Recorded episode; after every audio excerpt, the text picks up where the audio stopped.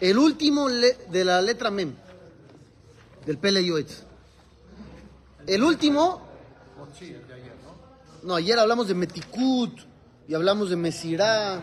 Ahorita vamos a hablar del último de la letra Mem. No hay casualidad, es el último y se llama Mitá. ¿Qué es Mitá? La muerte.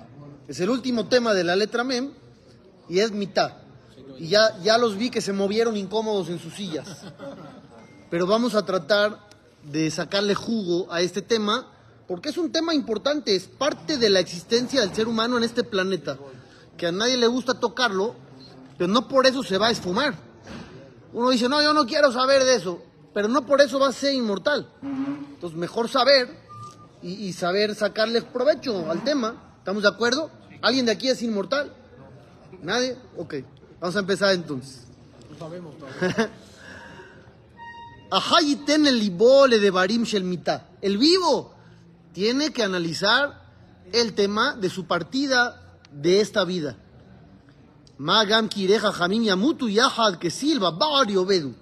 ¿Quiénes mueren? ¿Los inteligentes o los tontos? Ambos, todos. Los inteligentes y los tontos todos mueren. Gam Alab Cosa Mavet. Todo ser humano tendrá que probar de esa copa, dice aquí. Matob es bueno, dice el Jajam, observar la partida de una persona. Ah, caray, por. Alguien está enfermo. Son sus últimos momentos de vida. Dice el Pele Yoetz, es bueno que uno vaya y observe. Por. Reflexionas al enfermo. Sí, que observe su partida. ¿Por qué es bueno? Aquí no habla de familiares. Yo les he dicho que la alajá dice que es bueno que los familiares estén ahí en ese momento. Mucha gente los abandona. Dicen es que si estamos no se va. Entonces se van para que se vaya. No está bien eso. El alma siente placer y satisfacción cuando sus familiares lo acompañan en esos últimos momentos. Entonces no hay que irse, correcto. Pero aquí no habla de familiares. Aquí habla como un consejo. Si puedes estar presente, estate ahí presente. Entonces dice el señor Maya, porque uno reflexiona. Aquí dice exactamente de eso. Ain be ain irek. Con tus propios ojos podrás ver un poco de lo que pasa cuando la persona se va de este mundo. ¿Y para qué quiero yo ver eso? ¿Qué reflexión podría yo sacar de ahí? ¿Qué ventajas tiene saber esto?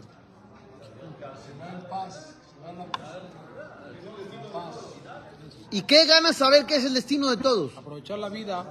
Eso, entonces número uno es lo básico, que aproveches la vida. Cuando uno sabe que esto se acaba, aprovecha. La gente va a Disney y para ir a Disney gasta cientos de dólares y trata de aprovechar el día.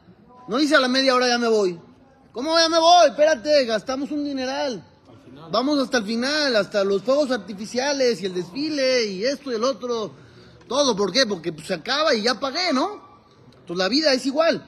Si tú ves que alguien se va, dices, ah, caray, mira, esto sí se acaba. Entonces tengo que aprovechar. Es el primer punto importante. No te vas a deprimir. No es esa la idea. La idea no es, ay, mira, todos nos vamos a morir, pesimismo absoluto. No, al revés. Si cuando te des cuenta que hay muerte te va a dar vitalidad, entonces ya le sacaste provecho. ¿Estamos de acuerdo? Y no puedo reflexionar sin ver a esa persona. Uno puede reflexionar sin ver, pero no es lo mismo. Ver impacta. Ver impacta. No ver no es igual que ver. Cuando uno va a visitar a un enfermo, ¿para qué va uno? Para pedir por él. ¿Puedo yo pedir por él sin visitarlo? ¿Para qué lo tengo que visitar? Porque visitarlo me impacta. Lo veo enfermo, ya me impactó, ya pido por él con más concentración o más corazón. Entonces lo mismo acá. Dice el Pele Yoetz, cuando uno reflexione, también se va a dar cuenta de otra cosa, de que este mundo no es tan importante como pensabas en algunos aspectos. Dice, ¿por qué? ¿Cuántos metros tiene una tumba? Aprox. Dos por uno, dos por uno. ¿Cuántos metros tiene la tumba de un millonario? ¿Los mismos? Los mismos. Nada más los de los narcos en Sinaloa, ahí sí hay Hay casas, mansiones que son tumbas, pero no, estamos hablando de, de lo normal, de lo normal. Sí, los narcos en Sinaloa sí tienen casas grandes, pero por eso, son sus palacios ahí. Pero no, hablamos de tumbas normales, Beta Haim, Yehudi. Todos acaban en el mismo espacio, todos acaban en la misma zona, todos acaban y la vida ya se terminó. Entonces ahí te das cuenta que hubo cosas que no eran tan importantes. No tenías por qué haber luchado tanto por ellas. Tal vez podrías haberlas dejado pasar. Tal vez podrías haber cedido. O hay cosas que ni siquiera tendrías que haber hecho. Porque esta vida al final no te llevas nada. Pero se, mu- se muere en la materia. En Eso, muy bien. Por eso dije, algunas cosas no son tan importantes. No todas. No podemos caer en el error, usted dice bien, de decir ya, el mundo no vale nada. No, sí vale. Porque el alma perdura. Entonces, sí vale este mundo. es el único, pro- el único problema que no, que no tiene. El de la muerte. Todo tiene arreglo. Correcto. Entonces, cuando uno piensa que uno va a terminar ahí en ese metro por dos metros, ya las cosas se catalogan diferente. Ya tus prioridades no son las mismas. La Rebetzen, Esther Jungreis, en su libro, cuenta cuando fue el atentado terrorista de las Torres Gemelas. Va a venir su hija a dar una conferencia de Talmud Torah la semana que viene. Ahí está, mira, ve cómo no hay casualidad, yo ni sabía. Que va a venir su hija la semana que entra al Talmud Torah. Hashem, la hija de la Rebetzen. En el 11 de septiembre, cuando fue el atentado, ella trae en su libro que pasó algo. Muchas personas estaban atrapadas allá adentro y otros tantos estaban al lado o en la zona y empezaron a llamar a sus familiares. Y todas las llamadas más o menos iban con la misma temática, dice la Rebetzen. Eran te quiero, te amo, eres lo más importante para mí. Dice, perdón, no había llamadas de dineros, no había llamadas de, de otro tipo de cosas que no sirven, no había pleitos, no había nada. Dice, ahí la gente se daba cuenta que la vida se estaba acabando y que era lo que valía la pena, su familia. Ahí. Dice, todas las llamadas eran iguales. Mucha gente, hay documentales, véanlos. Los documentales de ese episodio doloroso traen algunas llamadas que entraron a buzones de voz o que se grabaron y todos son lo mismo. No sé si saldré, no sé si saldré, pero te quiero, te amo, eres lo más importante. Dicen, no, ahí se dieron cuenta lo que realmente vale la vida. ¿Entendieron? Pues también es parte de lo que dice Pele Yoetz, que hay que reflexionar. Saber qué vale la pena y qué no. Dejarnos de tonterías. ¿Qué vale la pena? Ahí enfócate. Lo que no vale la pena, déjalo pasar. Déjalo ir. Mubtaj, otro beneficio de pensar que este mundo es pasajero. Kol. Te vas a portar bien. Te vas a enfocar en cumplir tu trabajo con Dios. ¿Por qué? Porque al final el alma va para arriba y va a tener que explicar muchas cosas. Entonces te vas a portar bien porque sabes que vas a llegar delante de Dios. Hay que cumplir el objetivo. Y trae la llamará en Masejet Berajot. Yo se las quiero leer porque hay otra explicación a la que trae el Pele Yoetz, una adicional. La llamará en Masejet Berajot dice así: Amar Rabbi Levi Bar Hamam Mar Resh Lakish. Leolam Yargiz Adam Yetzer Tov al Yetzer Hara.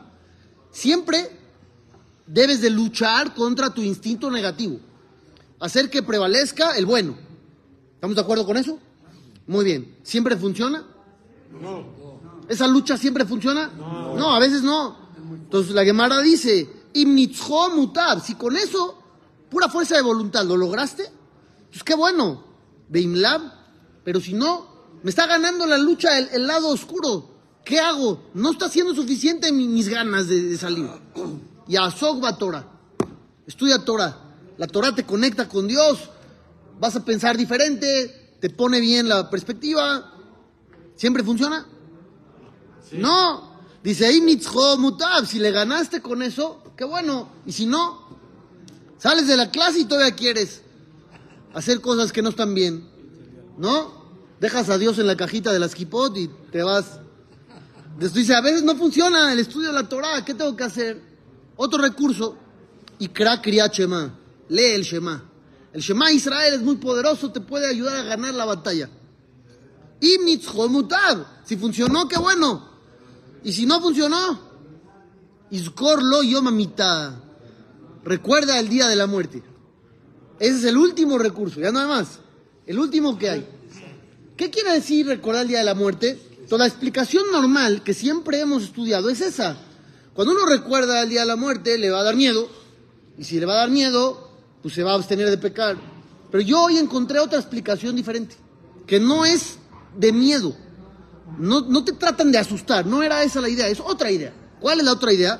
La trae el Meharsha, uno de los comentaristas más importantes sobre el Talmud, con una idea novedosa. Y dice así, ¿qué quiere decir que recuerdes la muerte?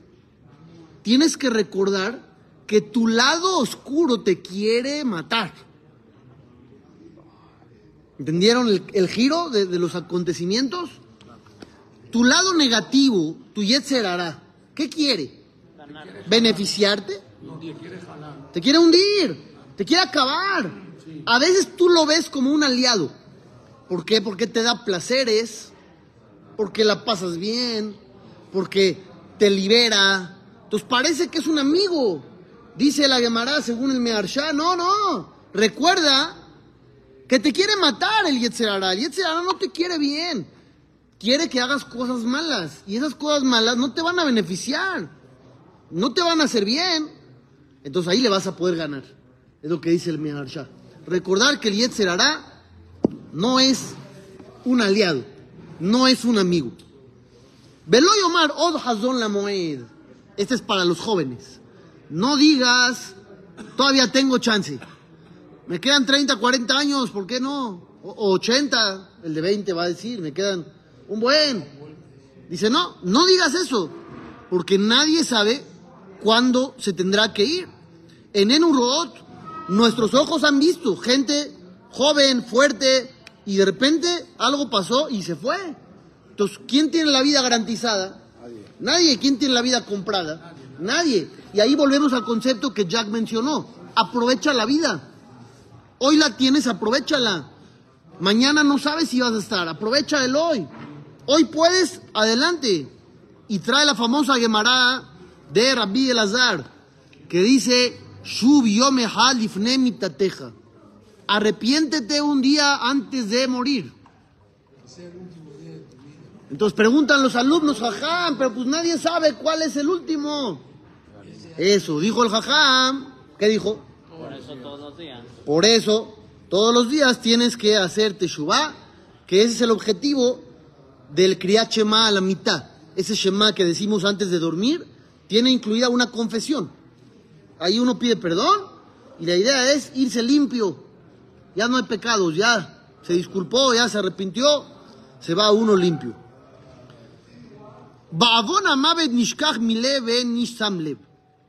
Dice algo muy real. El señor Sion tenía razón. La muerte es inevitable. Dice, pero ¿quién piensa en ella? Nadie. Nadie. ¿Por qué no? Si es algo, si es algo inevitable, ¿por qué no pensamos? Ah, muy bien. Porque nos deprimiría. No nos dejaría vivir. ¿No? Nos volveríamos locos. Entonces quizá tenemos una idea errónea de las cosas. ¿Por qué nos tendríamos que volver locos? No todo el día. Nadie quiere dejar de vivir. Ah, muy bien, nadie quiere dejar de vivir. No vamos a dejar de vivir. Estamos pasando a otra habitación. ¿Qué es la muerte? Pasar a otra habitación. La verdadera vida. Así dice la Mishnah. La Mishnah dice que este mundo se compara a un pasillo. Y el mundo eterno es la vida eterna, la vida real, la eterna, es el palacio. Estamos en el pasillo. Prepárate en el pasillo para que entres al palacio. Entonces la idea no era quedarse aquí, en el pasillo. Si uno tiene eso claro, ya no entra en pánico. Es famosa la historia de aquel que fue a visitar al Jafetz Haim allá en Polonia, y estaba acostumbrado, él venía de Alemania, este visitante, venía de Alemania, y en Alemania los jajamim grandes tenían casotas y lujos y de todo. Entonces él escuchó de jajam, Rabbi Israel Meir a Cohen, vamos a visitarlo, el Jafetz Haim, y está buscando en el pueblo una casota enorme, lujosa, que seguramente va a ser la casa del, del jajam principal. Y cuando llegó era una casa de madera austera, que ni siquiera tenía piso, era tierra, adentro de la casa. Ya luego, cuando se casó por segunda vez, por su esposa nueva le puso unos lujos a la esposa nueva. Ya le puso piso, pero eran maderas. No el piso de madera hoy que es el lujoso, no, maderas. Maderas. Tablas de madera. Se murió su esposa joven, sí. Sí. Entonces dice ahí que el visitante llegó con el jajam y le dijo, jajam, ¿dónde están sus, sus lujos? ¿Dónde están sus cosas? Y le dijo el jajam, ¿dónde están tus cosas? Yo veo que vienes así con una maletita. ¿Dónde están tus cosas y tus casas y tus lujos? Le dijo, no, jajam, yo soy un turista aquí. Le dijo el Jafetz yo también soy un turista aquí. Así le contestó. Tú eres un turista, yo también. Sí, yo también soy turista. Yo no vengo aquí para quedarme eternamente. Vengo de paso, igual que tú. Tú tampoco tienes acá tus cosas, yo también. Obviamente no vamos a agarrar esa forma tan radical de pensar, porque no es realista para nuestra forma de vida. No les vamos a decir ahorita, señores, quiten los, los azulejos de, de allá. No, del mármol. Quédense con el mármol. Pero saber que la vida termina es una realidad. La simple, poner atención al tema. Afilo Beshah Shamed Lefanab. Hay gente que puede ver a alguien morir y no reflexiona. ¿Por qué no reflexiona? Porque dice a mí no, a él le pasó. ¿Por qué a él le pasó? Porque estaba enfermo, porque lo atropellaron, estaba grande, porque le cayó una pared encima, porque fumaba. Uno se tranquiliza con eso. Por eso siempre cuando uno va a casa de un Abel, lo primero que pregunta es, ¿qué le pasó? ¿Qué tenía? ¿Para qué preguntamos eso? Da igual, todos se van. El que tenía se va y el que no tenía también se va. Entonces, ¿para qué preguntamos? Es un mecanismo de defensa personal. Yo pregunto qué le pasó y cuando me dicen, no, pues es que se enfermó de esto, yo digo, ah, Baruch Hashem, yo no tengo nada. Yo estoy sano, entonces me tranquilizo y me voy feliz. A mí no me va a pasar. Sin embargo, tenemos que aprender a no ser necios. Hay que pensar en la realidad. Y la realidad es esa. El mundo es pasajero y la vida es corta. Entonces, si no aprovechas, se te van las oportunidades. Moshe Rabbenu, ¿qué? ¿por supersticiosos. No se debe jalar la oreja cuando estornudan. Es una superstición. Hay muchas supersticiones, hay muchas supersticiones muy, muy arraigadas en la gente. No quiere decir que estén correctas. No porque se hace quiere decir que está bien. Ni tampoco que está mal. No, sí, eso está mal. Está mal, es una superstición. Yo una vez estaba dando una clase, estornudé y el de al lado me quería jalar la oreja. Déjame en paz. De verdad. Déjame en paz. A mí que me estás jalando. Me quería hacer el favor. Como vio que yo no, me, me quería ayudar. No me ayudes. No me jales la oreja. Son supersticiones. Lo que estaba diciendo es, Moshe Rabbenu tuvo una vida plena. Díganme la verdad. Muy complicado. Moshe. Pero fue plena. Ah, hablaba con Dios, le tocó difícil cargar con un pueblo necio, pero llegó a bajar la Torá y llegó a hablar con Dios. Moshe se fue lleno. Entonces uno dice se va lleno de acá, pero no se quería ir, se quería quedar. Y rezó y pidió y rogó e imploró quedarse más, exacto. Quería hacer más. Y vivió 120, no vivió 30, vivió 120. Y con todo y todo quería más. Exacto. Él quería vivir más. Sí. Entrar a Israel es vivir más. Es hacer más. Entonces dice, no me quiero ir, yo me quiero quedar, hacer más mis God. Y con todo y todo que ya había llegado a la cima, quería más. ¿Alguien de ustedes ha hablado con Dios? ¿Eh? Ok, voy a cambiar la pregunta. ¿Dios ha hablado con ustedes? ¿No? Porque tú hablas con Dios en el rezo. ¿Dios ha hablado contigo? Hola, ¿qué hay? ¿Cómo estás, hijo mío? No, ¿verdad? Da señales, da señales. Pero no son Moshe Rabbenu, sí. ¿Ustedes son Moshe Rabbenu? Estamos lejos, la verdad, estamos muy lejos de Moshe. ¿Subieron al cielo 40 días? No, bajaron la Torah. Somos descendientes. Por eso, Moshe Rabenu vivió allá 120 días. No está pashut, no está fácil. Llegó al tope espiritual y no se quería ir. Se quería quedar. Nosotros con más razón, si no hemos hecho nada a comparación de lo que él, tendríamos que aprovechar la vida. Es el enfoque que hay que tener cuando se habla de la muerte. No el enfoque deprimente, pesimista, todo lúgubre, espantoso. No. Al revés. Estás vivo, aprovecha. La muerte es una realidad. Gracias a Dios, hoy no está cerca de ti, aprovecha. Sé productivo, haz, no te detengas, síguele, disfruta, pon prioridades y mañana seguimos 120 años todos con salud y alegría.